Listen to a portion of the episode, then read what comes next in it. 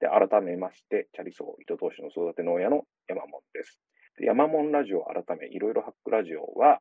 エンジニア出身の IT 企業の経営者山門がニュースやツイッターのネタにもっとこうしたら面白いのではとか、こんな考え方の切り口はどうかといったいろいろ脳をハックした雑談をしていきます。それではよろしくお願いします。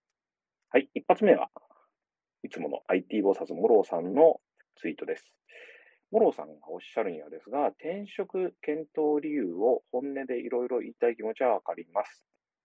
面接では相手がその内容を聞いたときにどのように感じるかの感性まで見られることが多いです。そもそも自社開発企業の代表や CTO がどんな人と働きたいのかを想像しつつ話をしましょう。自分の不満だけ話しても評価されません。この話、よくあるあるな話だと思ってて、面接とか、そういうところで本音を話すべきなのか、まあ、偽って嘘を話すべきなのか、どっちが正解みたいな話よくあると思うんですけれども、これなんかこのこの二択が僕間違ってると思っていて、基本、本音、本音ってちょっと難しいと思うな。本音っていろんな切り口があるので、基本は嘘をつくべきじゃないと思ってます。これは別に倫理観の話じゃないです。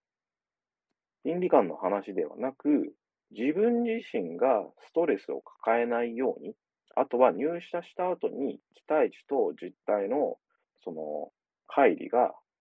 あると働きづらくなっちゃうんで、自分自身の働きやすさのために基本、嘘をつくべき、偽るべきじゃないなと僕は思ってます。なので、できる限り自分の本音を話すべきだと思ってるんですけれども、この本音っていう部分を多分みんな勘違いしてるんじゃないかと思ってるんですよ。本音が、例えば、前職の社長が嫌いだから、えー、辞めました。だってあいつ臭いからみたいな仮に話があったとして、これは本音の一つではあると思うんですけれども、でも本音って他にもいろいろあると思うんですよ。例えば、自分は、えー、Java を使っ、まあ、すごいシンプルな話で Java を使って、金融系のシステムを今まで開発してきた経験があるんで、開発しつつさらにできれば、えー、設計とか要件定義までしていきたいです。これも別な面では本音だと思うんですよ。もしくはそうじゃなく、例えば仮にそういう上流の仕事したいくないんだったら、僕はえー、Java のエンジニアとして極めたいです。これも本音だと思うんですよ。いろんな本音があると思うんですね、人の中には。で、その中の本音で、今どれをチョイスすべきかっていうことはきちんと考えるべきだと思ってます。その本音を言ってはいけないではないと思いますね。自分の中にいろいろある本音の中で、今、どの本音を相手に伝えることが大事なのかというのが、ここの話の論点なのかなと思っているので、僕は、えー、どんなに本音がどうであろうが、嘘をついて就職したりとか、嘘をついて結婚したりとか付き合うのはやらない方がいいと思います。それは倫理の問題ではなく、自分自身の将来のことを考えると、うまく入社できたとしてもストレスだらけになっちゃうからっていうのが理由です。あともう一つは、まあ、本音を喋った結果、人からバカじゃないって思われたりとか、評価されないんだとしたら、次にやるべきことは、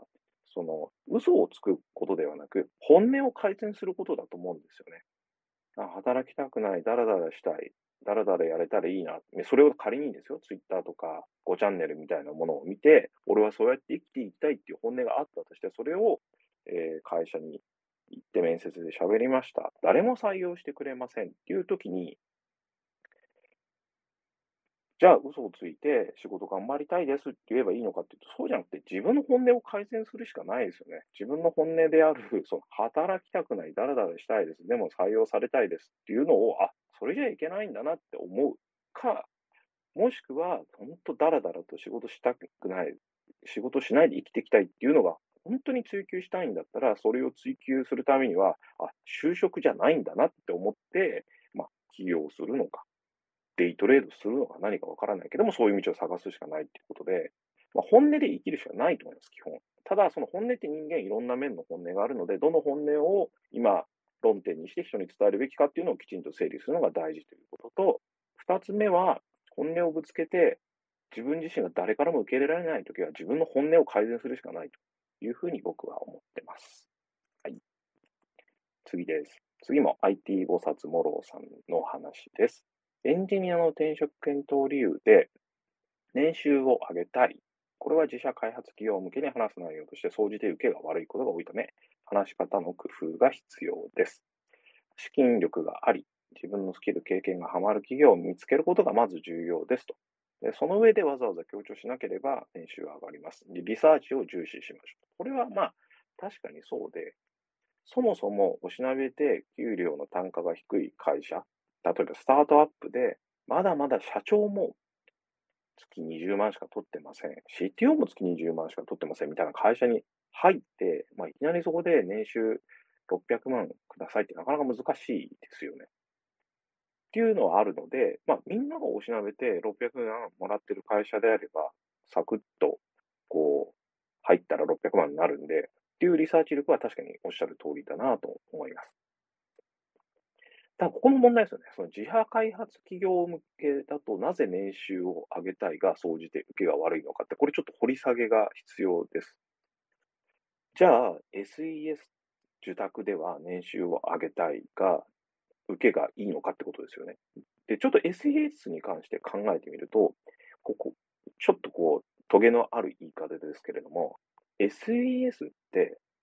入社したとして別にあなたはその会社の仲間になったわけでは必ずしもないということは少し理解しておくべきだなと僕は思ってるんですよ。これってこう事業モデルの問題で、例えば自社開発企業だと、例えば20人ぐらいの会社があったとして、SES だとそれって多分200人ぐらいの規模の感覚だと思うんですよね。どういうことかっていうと、SES 企業の200人のうちの8割ぐらいは、言っちゃ悪いですけれども、商材として外に、えー、派遣される商品なわけですよ。なので、商品の、えー、単価が高くて、えー、品質がいいっていうのは、必ずしも否定的ではないということなので、えー、年収を上げたい。つまり、実績、技術に、えー、自信があるとか、もう未経験者じゃないっていう人はもしかしたら評価が高い可能性はある。ただ自社開発企業は特に資金調達をしてなくて、うん、自分たちの売り上げで何とかしてる場合っていうのは、よほど成功して、むっちゃ利益率が高いっていう状況じゃない限りは、結構カツカツの中試行錯誤してる状態が多いと思うんですよ。自社開発というか自社サービス企業って、両極端に分かれると思ってて、まだ仕込んでる段階の時には、ほんと金がなくって、ほんとしんどいわけですよ。もう金を使っても時間を使っても何やっても売り上げがゼロとか、もしくは100万つぎ込んで売り上げが10万みたいなことが平気で起きるわけですよ。もうそういう中で、会社の売り上げを上げなきゃいけないし、場合によっては役員の給料下げてでも、なんとか手元のお金の中で成功するまでギャンブルをし続けなきゃいけないのに、まず僕年収欲しいですって言われちゃうと、お前のせいでうちの会社潰れるわっていうのは多分自社サービス系企業の成功してない企業の本音だと思います。だから年収を上げたいっていうのが多分評判が悪いのかなというふうに思ってて、まあ年収を上げたいんだったら、もし自社サービス系企業だとすると、いわゆるきちんともう成功してて利益率が高い会社か、あとはまあうん、まだ全然うまくいってないんだけど、10億調達しましたとか、30億調達しましたみたいな。PL、損益ベースでは結果出してないけど、BS ベースでは結果出してるような会社に行くしかないということなんだろうなというふうに、まあそのリサーチのなんでこういう状況になってるのかという点では僕は思ってます。で、まあ、そもそもエンジニアが転職するにあたって、自社サービス系企業に行くっていうのは、あんまり僕自体はいいチョイスでは実はないんじゃないかなとは前から思ってます。なぜかというと、結構自社サービス系企業っていうのは、本当、お客さん、その自社のシステムを使って、えー、何か課題を解決したりとか、楽しんでくれる消費者であったりとか、企業の社員このお客さんが一番重要なわけですよ。で、このお客さんに向けて提供するシステムっていうのを何年もかけて作って、何年もかけて運用保守していくわけですね。なので、結構特定のえー、技術、しかもちょっと古い技術にロックインされてしまうっていうのはあるかなと思ってます。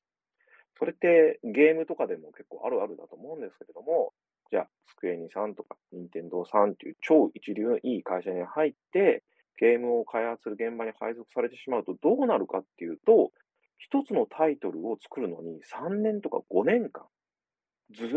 と同じプロジェクトに携わらざるを得ないわけですよ。当然のことながら、そこで仮に Unity とか Unreal Engine に触れたとしても、だいぶ前のバージョンで、えー、5年間開発しなきゃいけないみたいな。わりかし、自社開発系の企業で大きい企業になればなるほど、えー、5年かけても1個の仕事しかできないし、さらに世の中よりちょっと古い技術しか使えないみたいなことがあり得るんで、必ずしも自社サービスにこだわる必要はないし。はい。次です。次、最後の IT 菩薩諸さんのツイートです。新卒で入社した時点からフリーランスになることを考える人が増えてますが、マジなんですかね？だいぶ減ってきたと思ってるんですが、まだ増えてるんですかね？企業側も対策は考えており、早めに戦力化しやすい情報系の学部出身や開発のインターン経験者だけ良い現場に行かせてますといった動きが加速しつつあります。新卒の肩書きだけでチャンスがもらえる時代は終わりつつあります。まあ、そうですよね。そもそもがでも僕はフリーランスになることが本当にいいかどうかちょっとわからないなとは思います。なぜかというと、フリーランスって比較的、えー、枯れた技術うん、を、えー、でしか仕事がないのかな。しかもコモディティ化したもの、別に自社で抱えなくてもいいよねって仕事しかフリーランスに仕事が出されないのかなという感じはします。それか、まあ、仮にですけども、なかなか市場にはいない人材で、特定の技術についてむっちゃ強いみたいなケースでフリーランスっていうのはあると思うんですけど、これってでも、えー、今、この時点では、その技術がむちゃくちゃ重宝されていて、すごくこう、ニーズがあって、むちゃくちゃ単価も高いっていうことあり得ると思うんですけれども、そういう技術って、20年後も求められてるケースってあんまりないんですよね、見てると。やっぱり会社を立ち上げてから20年ぐらいの中で、自分の周りにいた先輩、あとはえー、入社した社員さんとか、その時フリーランスとして、えー、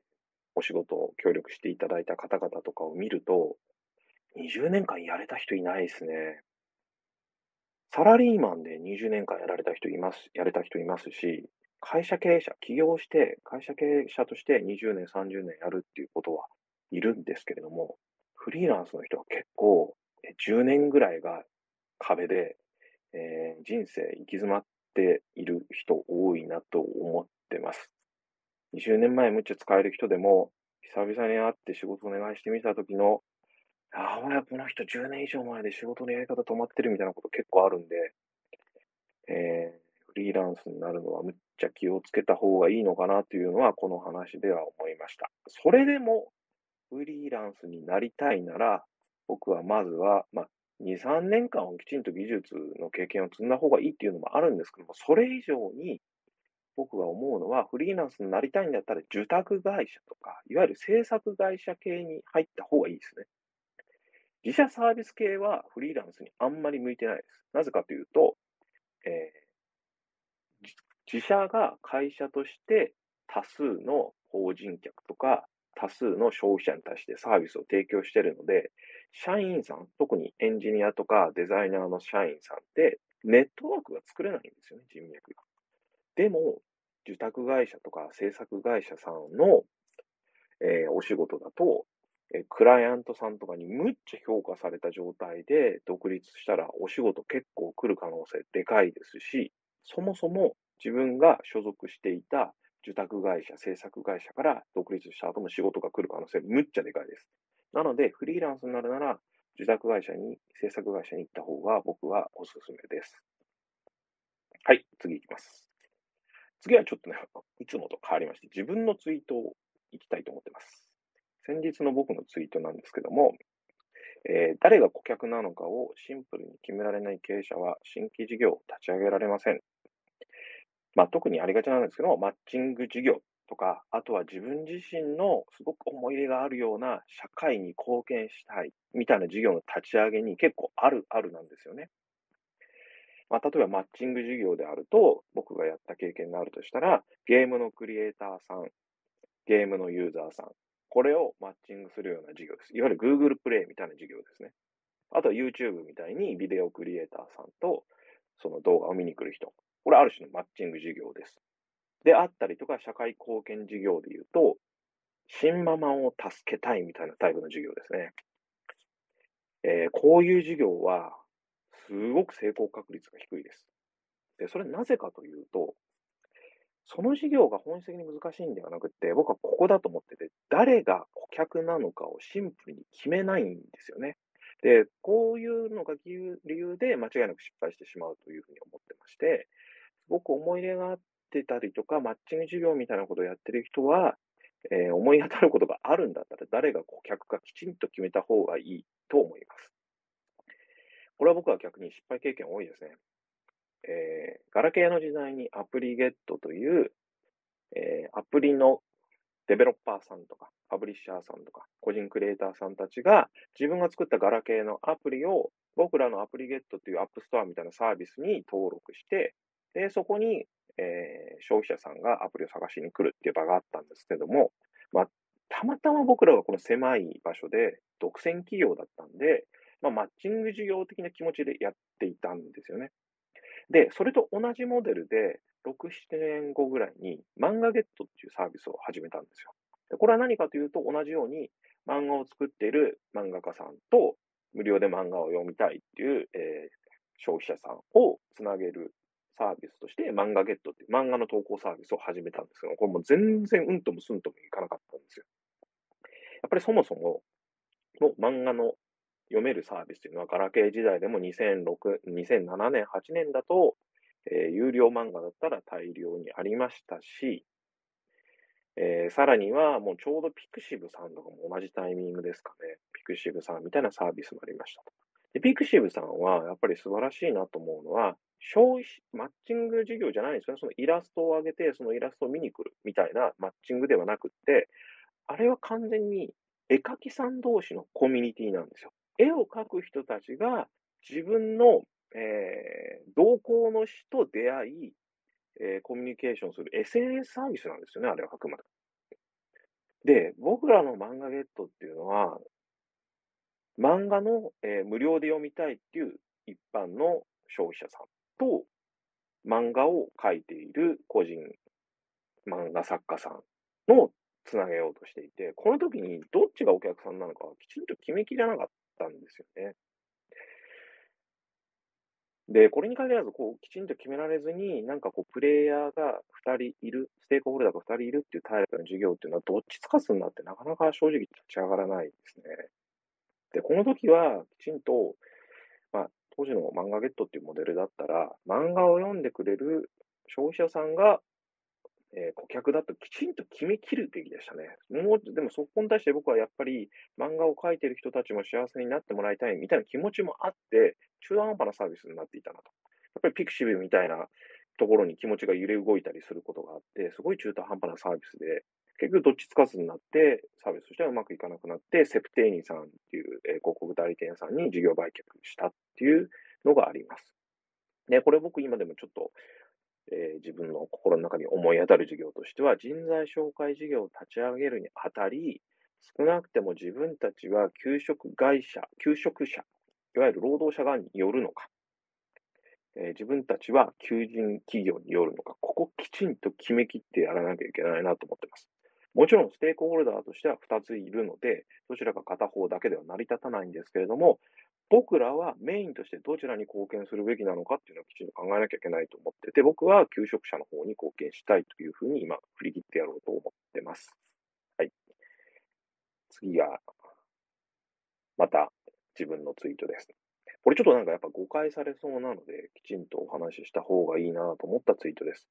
えーコミュニケーション系の話です。笑顔で話しましょうとか、目を見て話しましょうみたいな上面のコミュニケーションを大事にするのは学生で終わりです。なんでここを言ったかというと、ある某社の、人事担当者が神社をやって分かったコミュニケーションの大事さみたいな話をしていて、そこで出てきたコミュニケーション能力というのが、笑顔で話すこと、目を見て話すこと、体をこちらの方に向けて話すこととか、なんかそういう、いわゆる面接で面接官が見て、この人の話、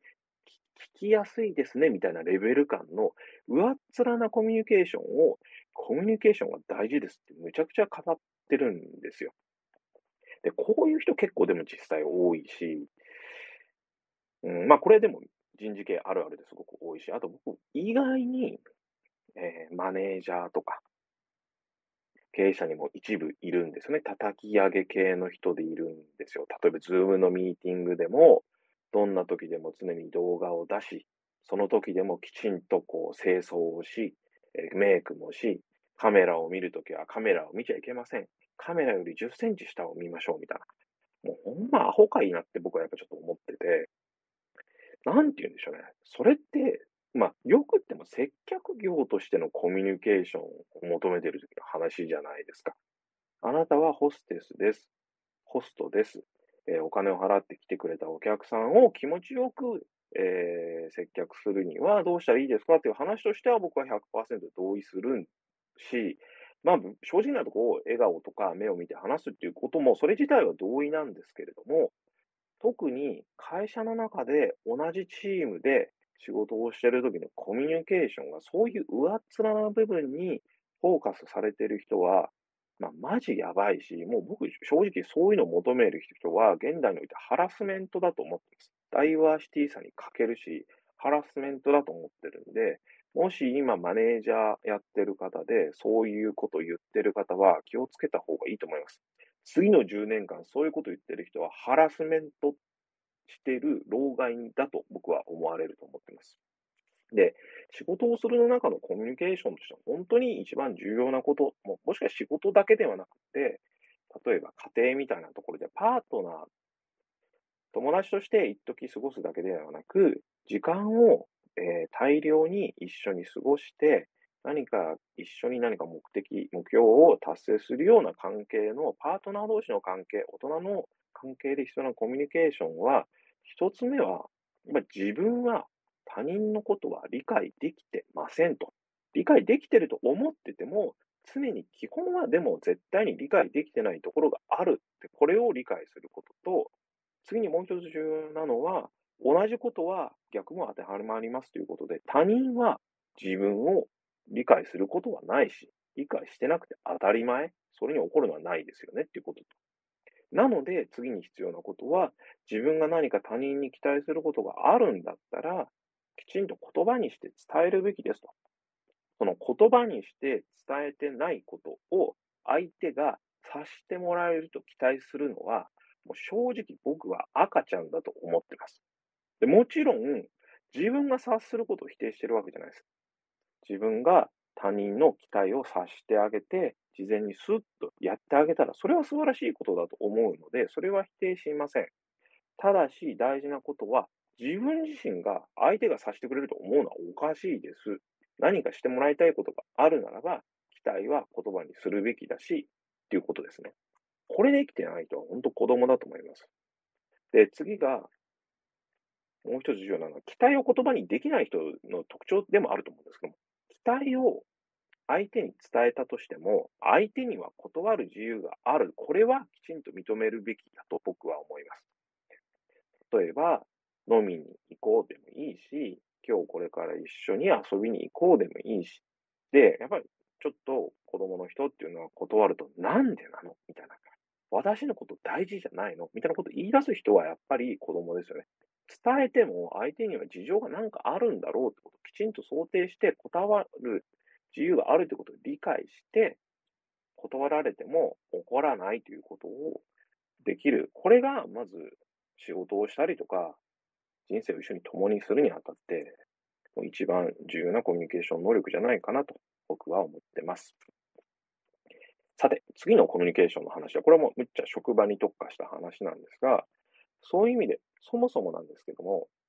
結構勘違いが多いのが、うちの会社は最近コミュニケーションが少ないねとか、部を超えて、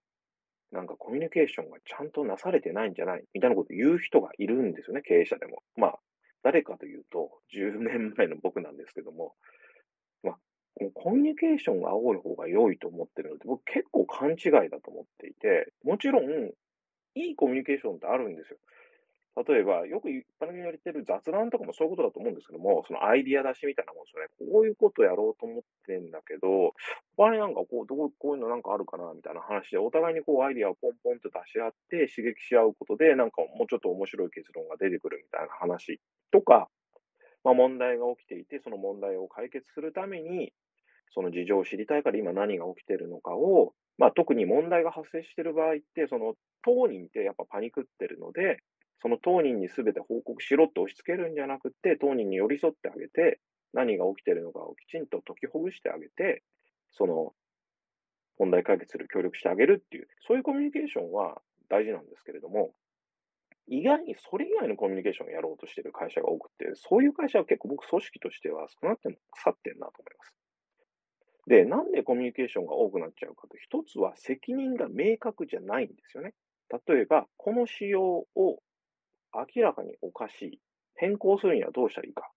どうしたらいいんでしょうね。みたいなことが起きるチームは、コミュニケーションが必要になりますよね。責任が明確じゃないわけですよ。そうすると、やたらにコミュニケーションが必要になる。みんなの合意を取る必要があるとか、関係者全員全員にこう話していかなきゃいけないとかが起きやすいと。でもう一つはそもそもですけれども、必要な人に必要な権限が渡されてないから、いちいちコミュニケーションを取らなきゃいけない。例えばですけども、自分がこの予算の範囲内で、えー、ここまでの損害額の範囲だったら、こういうことだったら自分の判断でやってもいいです。やった後だったら事故でいいので、こういう形でここに報告してください。みたいな権限が渡されてない。もしくはそういうルールがきちんと明文化されてないから、いちいち何でもかんでもコミュニケーションしてすり合わせなきゃいけなくなると。で、まあ、同じことですけども、その裁量権がなくて、常に社長の決裁がいちいち必要になると。例えば僕が本当にあってダメな組織だなと思ったのは、例えばですけど、iOS とか、その Unity とかでビルドをしなきゃいけないような、えー、開発をしてるときに、やっぱりビルドが必要な開発って、メモリの容量ってまあまあ CPU もメモリもまあまあスペックが高くないと、いちいち何にするにも何分とか何十分とか仕事が、作業が止まっちゃうのがあるわけですよ。そうすると、例えばこういうパソコンが必要ですみたいな話、普通に考えてみて、仕事に明確に必要なものの設備に関しては、必要なリーダーにその権限を予算とともに渡してればいいのに、そういう裁量がなく、常に倫理書書いて、社長に決済を上げて、いちいち報告しなきゃいけないとか。あともう一つ、そのコミュニケーションというけれども、実はみんなが情報をきちんと明文化して共有していないと。だから結局不要なコミュニケーションをいちいちしなきゃいけなくなって、コミュニケーションしましょう、コミュニケーションしましょうってなってしまうと。でもそれってそもそもコミュニケーションするべきではなくって、責任を明確にしたり、ルールを作ったり、権限を渡したり、裁量権を渡したり、情報を共有するってことが本来やるべきことであって、コミュニケーションではないんじゃないかなと思っています。さらには、まあ、ある社員さんがストレスを抱えて、もう続けたくないみたいなストレスがあったときに、その瞬間コミュニケーションして状況を理解することはめちゃくちゃ大事だと思うんですけれども、その問題解決方法そのものがコミュニケーションであっちゃいけないと思うんですよ。飲みに行ってなだめるみたいなコミュニケーションって本当時間の無駄だと僕は思ってます。そんなことしてるぐらいだったら、部下の不満の原因になる部分の仕組みの解決とか、あとは、なんかこう、何かルールが間違ってるんだったら、そのルールを修正するとか、そういう本質的な解決をするべきで、そのためにきちんと状況のヒアリングをするコミュニケーションは大事だと思うんですけれども、カンフル剤みたいな形で不満とかストレスをコミュニケーションで解決してると、癖になりますよね。なんか不満があったら泣きつけば飲みに行ってなだめてくれるっていう癖がつくし、あと一番良くないなって僕は思ってるのは、えー、時間をとってワンオンワンでなだめてコミュニケーションするみたいな。まあまあまあ、みたいなコミュニケーションするのって、スケールしないんですよね。一人だったらできますよ、部下が。でも部下が20人いてできますか？社員が100人いてできますか？で、さらには、じゃあ部下が20人って自分はできます。じゃあ同じことを別な新任マネージャーにさせられますか？それで結局そこがボトルネックになるんで、僕はそのコミュニケーションを、え不要にする組織にはしてはいけないなと僕は思ってます。はい。えー次は、ある、これ有名な方だと思うんですけど、僕この方はちょっと知らないので、この方の名前は置いときます。ある方がこう言ってました。YouTube で何か解説するのやめてくれと。文字で読めば1分とこ15分、1分で済むところを動画見ると10分とか15分かかるから勘弁してほしいと。で、論理的な情報に関しては文字メディアプラス図や表にしてほしいっていうのがある方が言ってらっしゃいました。これは僕もでも正直同じこと思ってて、えー、最近あったな、なんだったっけな。えー React 何かで検索キーワードを出したら、まあ、日本語の情報がほとんどなくって、英語の情報しかないんですけども、それが YouTube しかなくって、うわーっと思ったのと、結構後多いのは、えー僕、たまにその DTM とか、音楽系の情報を探すんですよ。でその音楽系の情報を探したときに、えー、それ10分動画見させられんのみたいなのやっぱあって、文章にしてくれよっていうのは僕正直に思うんですよ。ところがですけども、僕と同じこと思ってそうな人が全然逆のこと言って、これはホリエモンさんなんですけども、まあ、ホリエモンさん多分タイプ的には僕と同じだと思うんですけども、ホリエモンさんは、前は私もそう思っていましたが、文字を読めない人の方が圧倒的に多いんですよ。話し言葉だとわかるみたいですってことを堀江さんがおっしゃってて、まあまあそういうことだよねっていう、まあディスクレイシアって言って、文字を読むことができない人って実際いるらしいので、まあ人間のそもそもの動物であったわけで、動物の進化の中で全員が文字を読めるスキルを身につけたわけではないんだろうなというのは一つ思ってます。ただですけども、うん、まあ大学を卒業した、例えば一定レベルの大学を卒業した人にそういう人がいるとはやっぱ思いたくないなと。本来学歴って文字が読める証明であってほしいなというのは個人的には思ったのと、この後、えーある方のツイートがぐむっちゃ心に刺さったんですね。エルモさんのツイートがむっちゃ刺さったんですけども、その堀江さんに対する引用ツイートです。これ多分事実です。なので、リモートワークの敗北なんだよねっていう話、リモートワークの敗北でもあるんよねって書いてあって、どういうことかっていうと、これ僕の勝手な解釈ですけども、文字を読めない人の方が圧倒的に多くて、さっき僕が言った偏差値60以上の大学を出てるっていうことは文字がきちんと読めるっていうことで理解したいなっていう話は多分大学で偏差値60以上ある人ってことは多分文字、その上から3割とか2割なのかもしれないなと確かに。そもそも大学行く人が半分ぐらいで、さらに偏差値50以上ってなるとその半分で、60以上ってなるとってなると確かに上2割なのかなと思いました。で、大事なのは、リモートワーク派なんですよ、僕は。で、リモートワークって本当に大事なのは言語化しなきゃいけない。で、特にその言語化っていうのはできる限り文章にしなきゃいけないんですけども、これが事実だとすると、リモートワークはできないってことですね。残念なことに、すっげえ悲しいなと思うんですけども、えー偏差値を最低60以上で、絶対に文字が読めることを担保した人だけを採用し続けない限り、会社というものはリモートワークを続けられない。もしくはリモートワークを続けてしまうと、会社は、えーリモートワークを続けてない会社に負けてしまうということなんだろうなと思って、これ結構すごい心に今日刺さりました。はい。次は、結構話題のニュースで、アカデミー賞のニュースで皆さんご存知だと思いますが、ちょっと紹介しますと、まあ、先日、アカデミー賞の授賞式がありました。で、そこでプレゼンテーターさんがコメディアンのクリス・ロックさんという方だったんですね。まあ、プレゼンテーターっていうのは何でしょうね、司会みたいな感じですかね。で、そこに、まあ、俳優のウィルス・スミスさんっていう、まあ、有名な俳優さんがいて、ノミネートされてたらしいんですけれども、そのコメディアン、プレゼンテーターのコメディアンさんが、そのウィルス・スミスさんのえー妻のジェイダさんという方が、なんかこう、単発なんですよ。髪の毛短くて。で、その、なぜ単発かっていうと、脱毛症らしいんですね。で、その彼女のことをちょっとその、いじったらしくって、どういじったかっていうと、まあ、GI ジョーっていう、あの、兵隊のおもちゃがあると思うんですけれども、その女性版があって、その女性版の丸刈りの女性兵士に GI ジェーンっていうのがいるらしいんですけれども、その GI ジェーンに例えてしまって、いじってしまったらしいと。で、それを客席にいたスミスさんがカチンと来て、で、ステージの上にいた、えーロックさんのとこに行って、頬を強く平手打ちしたという事件があったんですね。で、この事件自体について僕何か意見は特にないんですけれども、すげえ面白かったんですけども、これ何が面白いかっていうと、ヤフーニュースのヤフーコメントを見て久々に勉強になったなっていうことなんですが、アメリカではもちろんこのニュースは持ちきりですと。ところがですが、日本、ウィリス・スミスを批判する意見が圧倒的ですと。いかなる理由があっても暴力は許されません。これ自体がアカデミーの規範に反します。でもちろん、弱者が強者から、えージョークのネタにすることは許されませんが、そもそも、えーいじった人もいじられた人も有名人。いじった人もいじられた人も黒人。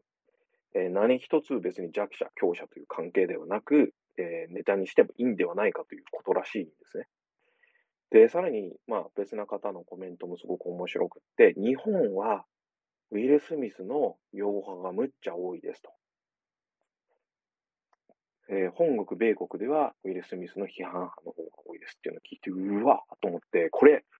これ僕の解釈なんですけども、日本人は、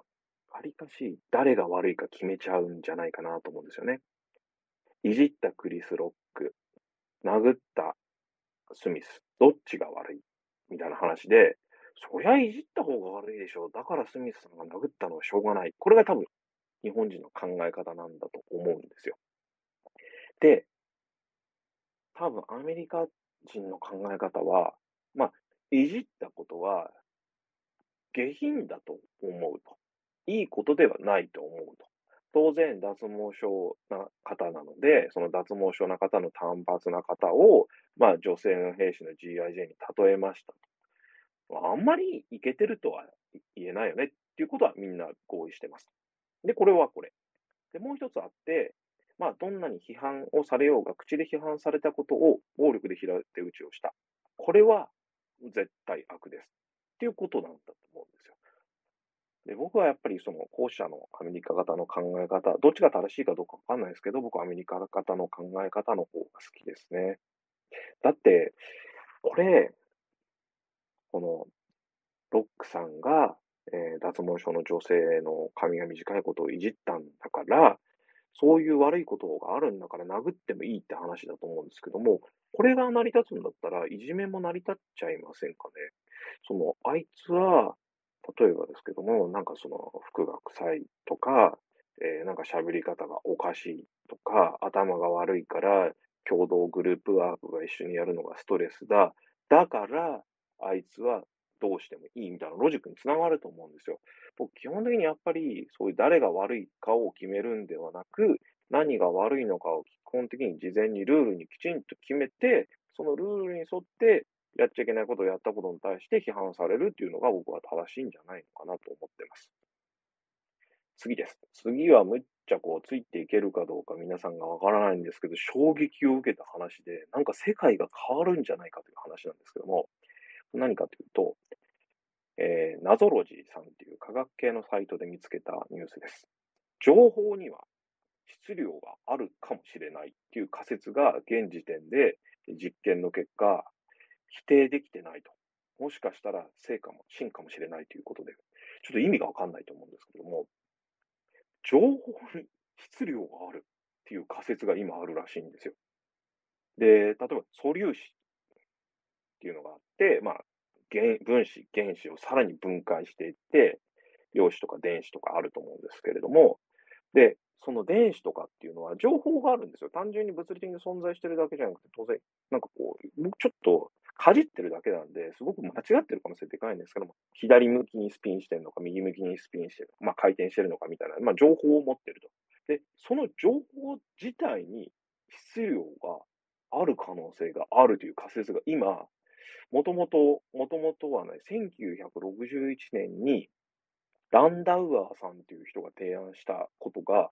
現時点でいろんな観測してる中で、必ずしも否定できてないらしいんですよね。で、情報は物理的な性質があって独自のエネルギーがあるんじゃないかと言われていて、電子自体に含まれている情報に質量があって、電子本体の質量をがあるとしたら、それの2200万分の1の質量が情報にあるんじゃないかと。で、この、実は宇宙において、情報の質量自体が、その、宇宙の質量につながってるんじゃないかというのがあります。どういうことかっていうと、なんか暗黒物質っていう概念があるんですよ。ダークマターっていうんですけども、なんか謎だと思うんですけど、何かっていうと、なんだかよくわかんないけど、なんかこう、物質があって、どうも宇宙に質量があるらしいっていうのは昔から言われていて、もしかすると、なんか暗黒物質っていう謎の物質ではなく、情報自体の質量なんじゃないかと。その、なぜ宇宙に暗黒物質っていうのがあるって考えられてるかというと、どうも宇宙に星とか惑星とかそういう見えに見えるもの以外の重量が、重さ、質量がどうも観測上あるから、なんかおかしいと、なんだろうと言われてたんですけども、この仮説によると、情報そのものの質量が暗黒物質の質量ではないかということで、うわ、すげえと思ってて。いや、これもちょっとあんま結論ないんですけども、単純にすごくないですか、これ。くりっすよね。で、現在の日本って、日本じゃないです地球上のインターネットとか含めた情報の増えてる情報増加率によると、今のペースで情報がこうインターネットとかでどんどんどんどん増えていくと、350年経つと、すべての情報量を足し合わせると、地球の質量すべてが情報と同じぐらいの質量を持ってしまうみたいな話で。ってことは、情報は無限に増やせないってことですよね。っていうことですごく面白いなと思ってて、面白いんだけど、ちょっと一個怖いなと思ったのがありまして、何かというと、人間は死ぬと、えー、21g 軽くなるっていう、で、これが魂の重さだっていうオカルト話の、えー、こう裏付けに使われちゃうと嫌だなっていう話らしいんですね。こういうの結構あって、その、今で言うと、量子力学とかが、なんか量子力学コーチングという謎のコーチングをしてる人たちがいて、これも量子力学の学者さんにもむっちゃ批判されてるんですけども、これ何の根拠もないオカルト話なんですよ。あとはまあ、最近流行ってないけど、相対性理論が出てきたときに、すべてのものは相対的だみたいな哲学的なことを喋る人がいて、もう本当にこういう科学、物理系の科学で出てきた新しい概念を、コーチングとか、まあ、哲学とか、社会にそのまままるっきりそっくり適用しようとしてるのは全てオカルトなんで、絶対に信じちゃいけないです。はい。以上です。次です。次のニュースは、まあ、よくよくあるあるな、イキリ系のツイートですね。あるイキリ系のツイートなんですけども、トゥギャッターにもまとめられたものです。親友の女性は失礼なことをされたら、えー、はって返しますと。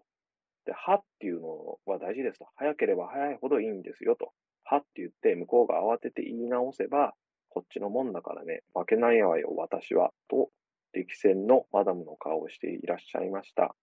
マダムの歯はボディーブロー並みに重いからねっていうツイートで、うん、これまあ確かにもしかしたら女性はよく馬鹿にされることもあるからということで、その馬鹿にされないためにちょっとファイティングポーズを取らなきゃいけないって話なのかもしれないとは思うんですけど、これって多分ですけども、えー、仕事とか、なんか一緒に誰かとパートナーを組んで何かをしていることを経験がない人じゃないかなと思いますね。えー、大体そもそも失礼って何なのかわかんないじゃないですか。例えば僕、失礼のレンジって人によって例えば違うと思うのは、足を踏まれただけでも失礼されたみたいな感じでブチ切れる人って街中いたりすると思うんですよ。例えばよく見かけるのは、えー、タクシーがお客さんを降ろすために、まあ、細い道で止まりました。で、お客さんが降りてる最中に、後ろからクラクションをビービービービー鳴らす人がいて、ちょっとある種考え方一緒だと思うんですけども、なんて言うんでしょうね。やっぱこう、さこのマダムの方の最後の言葉がすごくこう思うんですが、負けないわよ、私って話がすごくこう、印象的だなと思ったんですよ。誰かと戦って、かつ負けるっていう発想しかないんだなと思って、で、誰かを、まあ、しょっぱないきなり殴って、自分の優位な立場を作るっていうマウンティングが癖になってるんですよね、こういう人って。で、そうしてマウンティングすることで自分が優位に何か物事を進めていけると思ってると。でも僕、これって、もちろんうまくいくケースはあると思うんですけども、限られたケースだと思います。それは自分がお客さんみたいな形で、お店の店員さんを、え、言葉の暴力でぶん殴るとか。あとは、まあよ、特に女性に多いと思うんですけど、すごく気が弱くて、人に丸め込めやすい人をしょっぱねから殴って、言葉で殴って、あとは、えー、解き伏せる。みたいな。そういうのには、すごくこう、このコミュニケーションっていうのはもしかしたら効果があるのかもしれないです。そうすると、めんどくさいお客さん扱いされるから、まあ、表面的にはすごく丁寧に扱われるとか、まあ、ママ友だったら、もう、ボスと、えー、奴隷みたいな扱いで自分がボスになれるってことはあると思うんですけれども、そうじゃなくって、本当に対等なパートナーシップを結ぶみたいなケースで、こういうコミュニケーションする人は相手にされないと思うんで、僕は、たとえ失礼されたとしても、はみたいな返し方をする人はダメじゃないかなと。何でもかんでもすぐ喧嘩をする、喧嘩っ早いのがいいっていうのは小学生まで、まあよくって中学生までですよね。うん、レベルが低いなと思いました。はい、次です。次は話題の田畑さんです。なんかヤフーニュースでいちいちニュースになってたんですけども、田畑さんがワインを女性に例えた発言が物議を醸し、セクハラだと言われていますと。これは僕は一応スタンスとしては、その田畑さんの発言をセクハラだという発言をする方がちょっとおかしいですね。で、僕は品がなさすぎっていう批判もあるらしいんですが、それは同意します。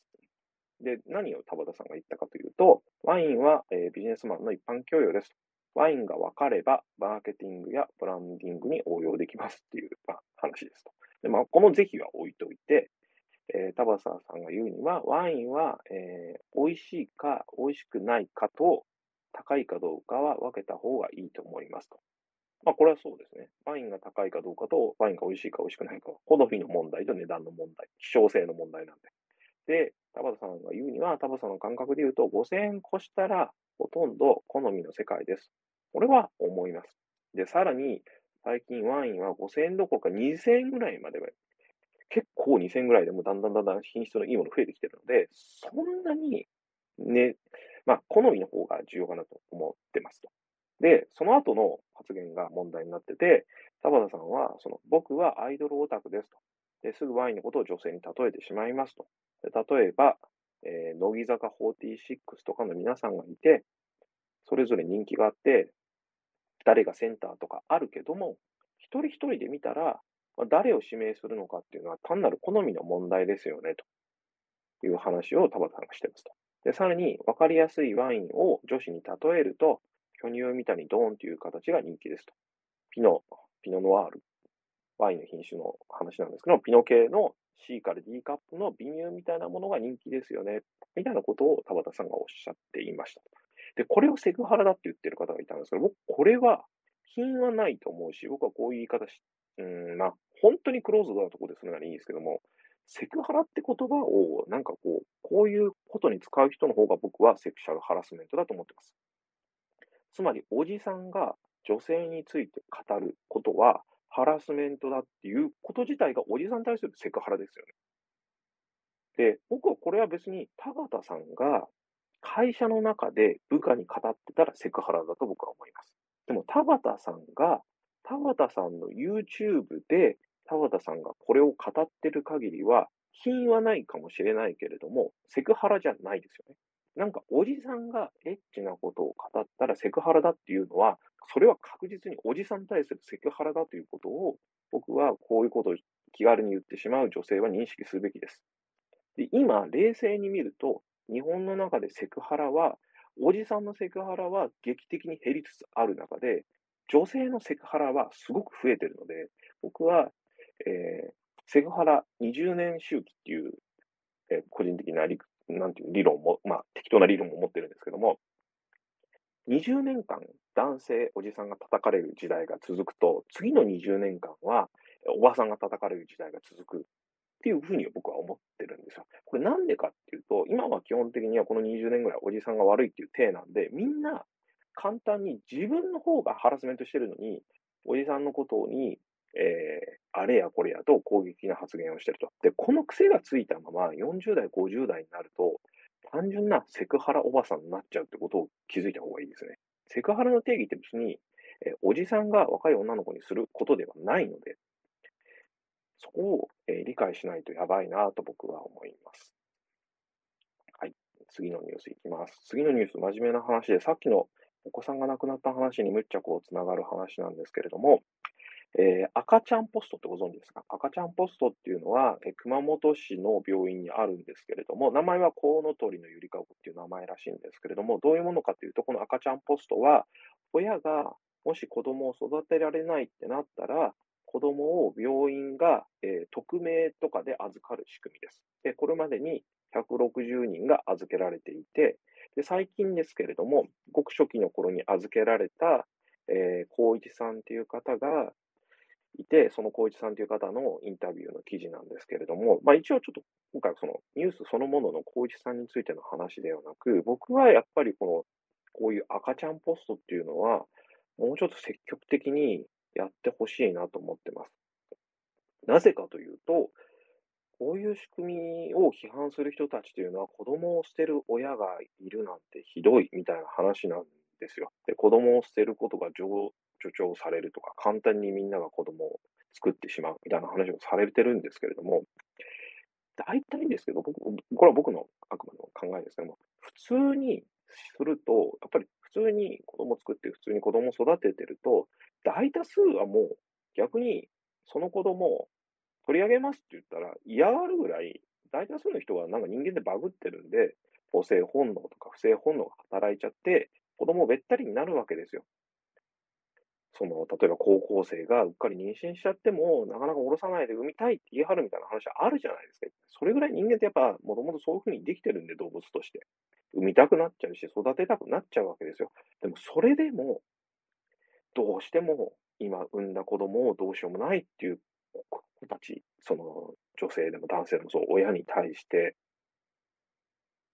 そんな子供を捨てるなんてありえない言って、倫理、正義で殴るって僕も絶対ありえないと思いますね。これは会社でも絶対あっちゃいけないことだと思ってて、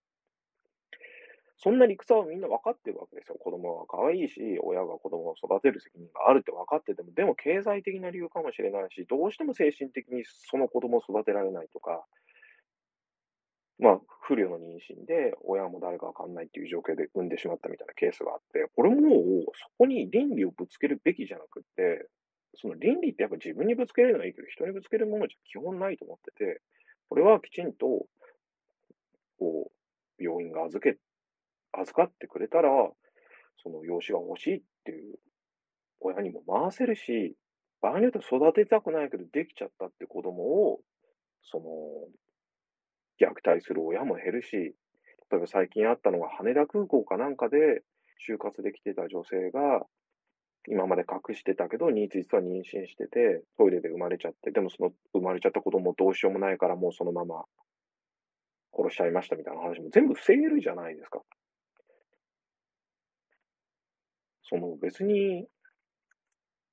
なんか一生懸命育ててる親から子供を取り上げようって話じゃないんで、虐待を防ぐためにも、その不慮の妊娠でもう困ってる女性のためにも、絶対にこの赤ちゃんポストっていうのは公式にやってほしいなと僕は思ってます。で、これ別に赤ちゃんだけじゃなくて、親が仮に3歳でも10歳でも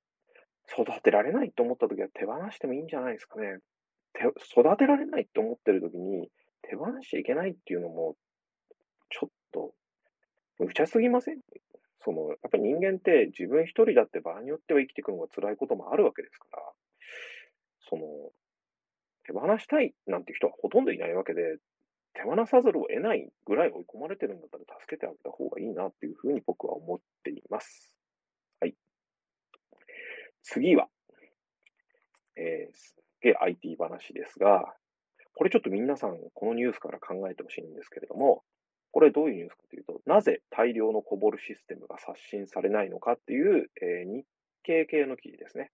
で、この原因は、まあ、端的に言うと、コードの自動生成が生んでる闇じゃないかという話です。で、どういうことかというと、ちょうどコボルが流行っていて、現役、超現役だった時代に、トレンドとして2つあったらしいです。4GL という第4世代言語っていうのがあって、どういうことかっていうと、コボルでいろいろ複雑にプログラミングしなくても、それよりも上級の高級言語を作って、その言語に簡単なパラメータを指定して渡すと、えっと、 COBOL に書き換えて、 COBOL で処理を実現してくれるっていう仕組みであったりとか、あとは、ケースっていう Computer Aided Software Engineering っていうコンピューターの支援によるソフトウェアエンジニアリングがあって、これはまあソフトウェアの開発っていうよりは設計を、まあソフトウェアを使ってある程度やることで、設計をしたら自動的にプログラミングコードが生成されるという仕組みなんですけれども、ソフトウェア開発自体をソフトウェア技術で効率化しようという仕組みなんですけれども、こういう 4GL とケース、これがコボルプログラムのソースコードを自動生成していた上で、そこに手動でプログラミングしてたんですけども、この自動生成コードっていうのが上長で重複やデッドコードが多くて量が数倍に膨れ上がるっていうのと、可読性が考慮されていないと。いうのと、さらには人が書いたコードと自動生成コードが混在して、もう全然もう読んでもわけわかんないみたいな状態らしいと。で、新しいプラットフォーム向けに書き直す作業が困難化しておるという話らしいんですが、これ、まあ、僕ちょっと二つあって、まず一つ目は、安易にコボルを捨てたことがいけなかったのかもしれないなと思いますよね。まあ実は逆に言うと、コボルをきちんと近代化していく。で、コボルが普通に、こう別に現役として使える状態を作っていくっていう選択肢もあったのかもしれないなっていうのが一つ思ったことですね。で、この 4GL とかケースみたいなツールもきちんとメンテナンスする。もしくは、ここから逆に Java を生成するみたいなことができても、もしかしたら良かったのかなって思うのが一つ。まあ、ただ、ここちょっときちんと知らない世界なので、あんま簡単なこと言えないんで、もう一つ思ったのは、これって、今のノーコードこれですよね。皆さんちょっと気をつけてほしいのは、ノーコードって、これを10年後、20年後に作り出すんで、本当気をつけた方がいいですよ。僕、うちで言うとですけど、やめたくてやめれないソフトウェアがあって何かというと、サイボーズですね。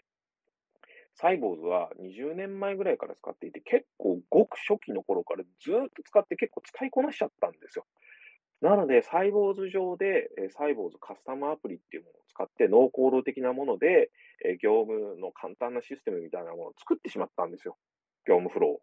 ー。で、それを全、結構減らしてったんだけど、全廃できてないことで、まだ契約し続けざるを得なくって、もうサイボーズなんて正直、今の業務シス、業務の中で、いらないものだと僕思ってて、そのどの会社だって今、例えば新しく業務フローを作ります。まあ、ベンチャー、スタートアップが業務フローをきちんと DX 化しますみたいな話の時に、まともな人がサイボーズなんて使わないと思うんですよ。それぐらいサイボーズって、まあ、現代のこぼる化してるんですけども、でもそこの上にうっかりと業務フローを乗せてしまったがゆえに、お金を支払い続けているっていうことがあるので、ノーコードのチョイスは本当気をつけた方がいいなと僕は思ってます。はい、以上です。次です。えー、次。これ僕いつもずっと思ってたことなんですが、えー、クラクションの話ですね。クラクションというのは車のクラクションです。車のクラクションは、まあこれヤフーニュースから見た話なんですけども、車のクラクションっていうのは、鳴らすことを指定された場所、まあ標識でここで鳴らしてくださいって書いてある山のこの頂上の部分と、あともしくは危険回避のために必要な場合に限られますということです。なので、ここで書いてあるのは、例えば信号が赤から青に変わったのに、発進しようとしない前の車に対して鳴らすことは違反に該当しますという話なんですけども、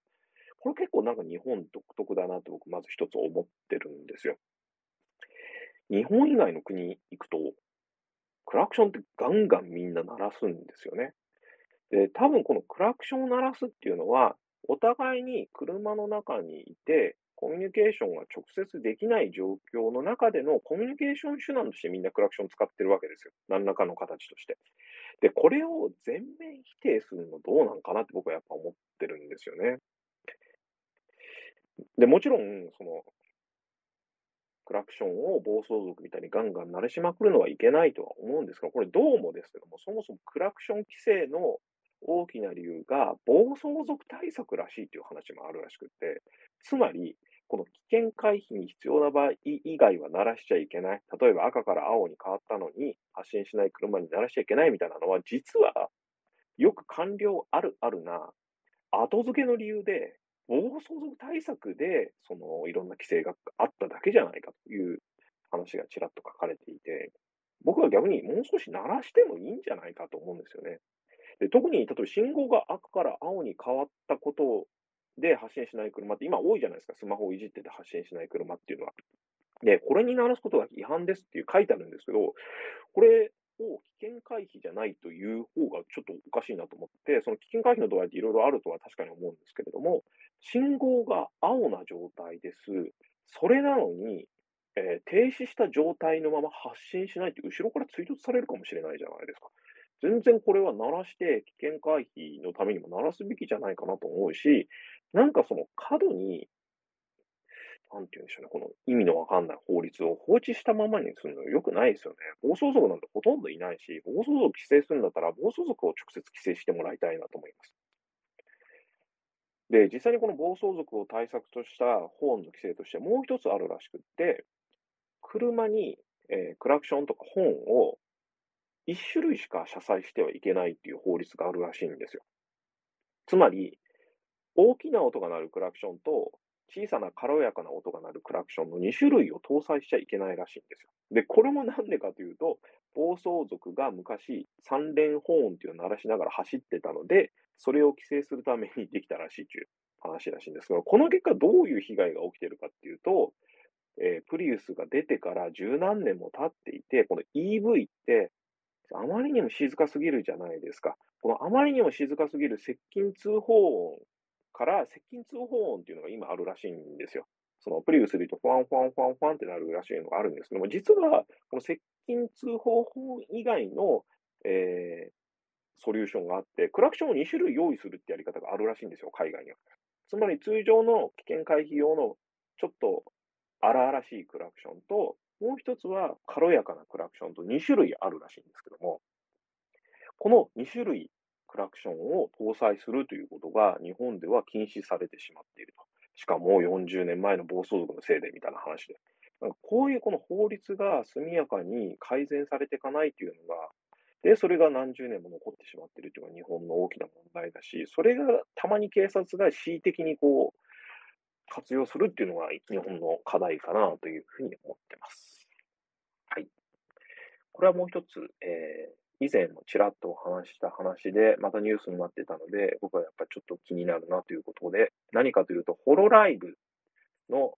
ホロライブというのは VTuber という、まあ、二次元のキャラクターの YouTuber さんを手掛けるブランドのホロライブのウルファ・ルシアさんという方の YouTube チャンネルが3月末で終了しますというニュースなんですが、これなんで終了するかというと、まあ、事件が2ヶ月前、1ヶ月前ぐらいにありまして、このウルファ・ルシアさんっていう方が配信していたときに、まあ、ライブ配信していたときに、えー、歌い手の、人気歌い手のマフマフさんっていう紅白にも出た方からの、えー、ディスコードのメッセージ通知が配信画面に映り込んでしまった結果、このマフマフさんとウルファ・ルシアさんが付き合ってるんじゃないかと疑われる騒動があって、まずこれが一つ目のきっかけなんですよ。で、そのまふまふさんっていうのが、まあ男性で結構人気な歌い手さんなんですね。で、しかも、ちょっと特徴的な歌い手さんで、その、ノンセクシャルと言っていいのかな？なんかちょっとそこの正確な定義わかんないです、あんまり女性に興味がないですっていう、えー、なんでしたっけ、えー、自分の性別、性認識を持ってらっしゃる方で、まあそういうのって BL と一緒で女性に結構人気が出るわけですよ。その中性感がある男性イケメンってやっぱ人気が出るので、マフマフさんっていうのは女性のファンがむっちゃたくさんいるんですよ。なので、その、えー、女性のことに興味がないはずのマフマフさんが、ウルファ・ロシアさんっていう女性の歌い手さんのディスコードの通知に名前が映ってたので、付き合ってるんじゃないかというのが騒動になって、その、マフマフさんのファンがウルファ・ルシアさんを攻撃してるっていう話なんですけども、まあ、それだけだと YouTube チャンネル終わらないんですが、なんで終わってしまったかというと、そのウルファ・ルシアさんという方が、YouTuber のコレコレさんっていう、まあ、暴露系って言われてたりとか、YouTube 界の週刊文春って言われてたりとか、まあ、もしくは分かりやすく言うと、ネット裁判をやってる人みたいな感じですかね。ネット裁判をやってて、裁判官役をやってるみたいな人なんですけども、その人にウルファ・ルシアさんが YouTube チャンネルのライブ配信上で公開相談をしたんですよ。こんな感じで困ってますと。で、マフマフさんとの関係が疑われて、ファンに突撃されて、むっちゃ困ってるって話を相談しに行ったんですね。みたいな事件があったんですよ。で、そのそのウルハ・ルシアさんが、これこれさんという方に相談したことをもって、この、えー、YouTuber さんのプロダクションが、えー、第三者への情報漏洩や関係各所への虚偽の申告をしたということで、契約違反、信用失墜行為により契約解除しました。でかつ YouTube チャンネルも廃止しますってことを一方的に言ってると。でこれに対して結構僕不思議なのは、えー、ツイッターでもそうですし、ヤフーコメントもそうなんですけれども、情報漏洩なんてありえない。情報漏洩するやつは信用できない。案件やってるんだから情報漏洩するようなやつがいたら会社の方が不安に思う。だから一切擁護できないみたいな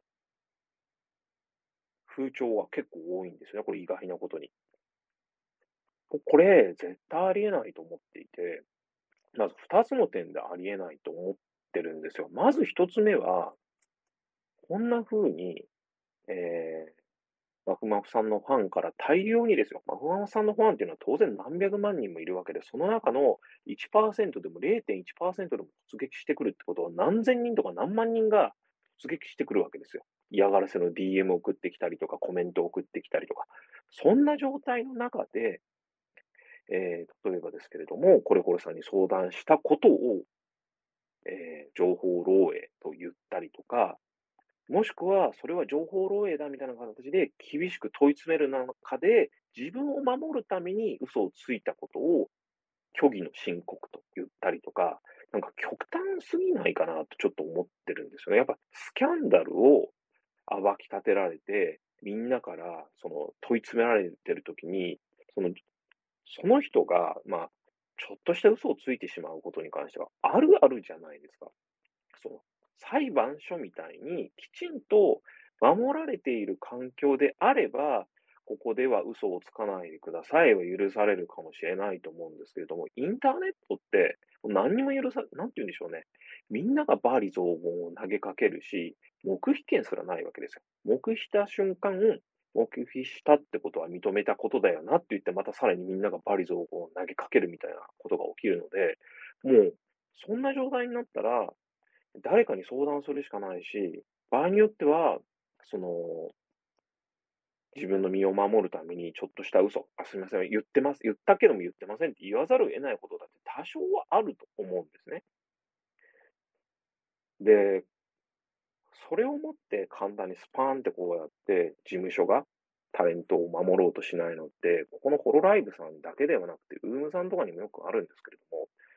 タレントを守るための事務所なんじゃないんですかと思うんですよね。その事務所がタレントを管理する意味を、なんかタレントの上司になったかのつもり、先生になったかのつもりで、咎める役が事務所になってしまってますけれども、タレントの身を守るのが僕は事務所じゃないかと思うし、特にこの、まあ、ふまふ事件が起きた後に、ちょうどそれが確か3連休かなんかだったんですけれども、事務所の方はお仕事だお休みなんでっていうことで、3連休中何にも対応しなかったらしいんですよね。でそういう状況の中、インターネット上でリンチに遭ってる人が誰かに相談したっていうことを思って、逆に事務所側がごめんなさいっていう気持ちがなくって、情報漏洩したし、あとは、まあ、その中でちょっとした嘘に対して、まあ、ちょっとですよ、これ僕は想像なんで、もしかしたら、その第三者への情報漏洩とか、関係各所への虚偽の申告っていうのがすごく重たいものの可能性もあるんですけれども、これ多分、そうじゃなくて、多分契約違反、信用失墜行為だって、こうやって相手を悪く貶めて解約するための建前だと思ってるふうに僕は見てるんで、あまりにもひどいなと。この事務所がタレントを守ろうとしない事務所って何なんだろうと僕は思ってます。このタレントさんを事務所が守ろうとして、守ってたのに、結果嘘ついてたは、まあ、最低だなと思うんですけれども、まあ、全然守ろうとしない事務所さんに対して問い詰められた結果、虚偽の申告があったなんて当たり前じゃないですか。それって上司の立場だとしたら、その感覚持ってないといけないなと思うんですよ。上司が激詰めしたら、部下は嘘つきますよね。で、その、かそれを、例えば誰かに愚痴ったときに、なんでお前そうやって愚痴んだ、情報漏洩するんだ、みたいなこと言ってもしょうがないじゃないですか。まず上司とか、経営者とかって、部下が問題起きててトラブってたら、まず寄り添わないと、味方にならないと、部下はどうしようもならないですから、この事務所側さんもタレントをまずはなんかトラブルがあったら守ってもらいたいなと僕は思います。その上で、まあ仮に指導があるなら指導があるのかなと思います。あともう一つ、コメントで、むっちゃ面白いなと思ったし、分かってねえなと思ったコメントがありました。で、まあ中の人がいるわけですね。このバーチャル YouTuber、VTuber っていうのは。見た目は二次元のキャラクターで、その声を当てる人が声優さん的な人がいるんですよ。なので、よく勘違いする人は、むしろ中の人を新しく用意して、2代目のウルハ・ルシアで再始動したらいいんじゃないですか。キャラクター名義はそのままにして、えー、みたいなことを言ってるんですけど、これ絶対ないですよ。今の VTuber って、基本的には見た目は二次元ですけれども、中の人は単なる声優じゃないです。その人の生き方そのものをみんな出してるわけですよ。自分の好きなゲームを、え、プレイして、え、むっちゃはしゃいだりとか、まあ、もしくは自分がなんか好きなことを何かやって、その自分の好きなことをやってる自分のライフスタイルをみんなに語ってる形なんで、見た目は二次元ですけれども、中身の人のあり方が受けてるんで、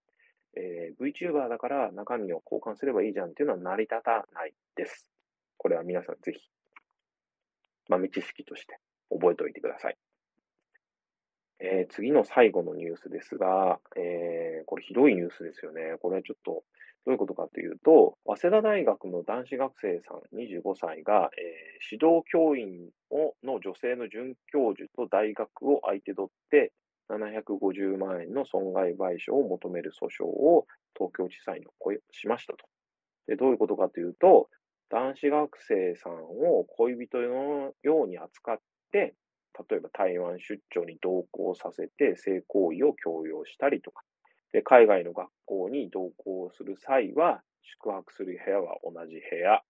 これ異性ですからね、女性と男性で。宿泊した同じ、宿泊は同じ部屋。さらには、教授の自宅に連れて行く。大学の研究室でも性行為をさせるみたいなことがあったらしく、大学のハラスメント防止委員会に申し立てたところ、ハラスメント等の違法行為はなかったとする調査結果が生まれまし出てました。これないよなと思ってて。これ全部、まあ、こういうことが僕は言いたく、言いたいわけじゃないですか。でもこれ、例えば女子学生を、えー、50代の指導教員と置き換えたらもうこう大炎上するような事件だと思うんですけれども、僕ちょっとそういうことよりも何よりも、すごく問題なのは、そもそも、えー、教授、学生、上司、部下みたいなところは、たとえ